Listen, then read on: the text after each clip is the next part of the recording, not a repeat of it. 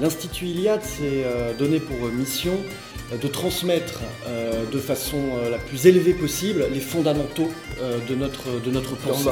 L'opposition qui existe depuis Nietzsche entre Apollon, un dieu ouranien, le dieu du cerveau, de la raison, et Dionysos, qui je le rappelle, est un dieu chtonien. Donc euh, ce sanglier au départ est un peu peureux, et d'autant plus quand les Gaulois lancent leur chien à sa poursuite. L'écologie à l'endroit, l'écologie à l'endroit et non pas euh, l'écologisme euh, consistant idéologie. le confinement biaise notre perception et le post-confinement biaise complètement notre perception de, la réaction et de l'entourage. Les, titans et les dieux ne sont pas des, figurations métaphoriques, symboliques au sens le plus superficiel du terme. Effectivement, le, problème de l'écologie enracinée, c'est de se présenter comme une alternative à ce qu'on pourrait appeler une écologie hors sol. Tout d'abord que l'écologie et les préoccupations qui y sont liées, euh, il s'agit de tout un discours et de un système de valeurs euh, qui appartient, je dirais, à la droite traditionnelle. Euh.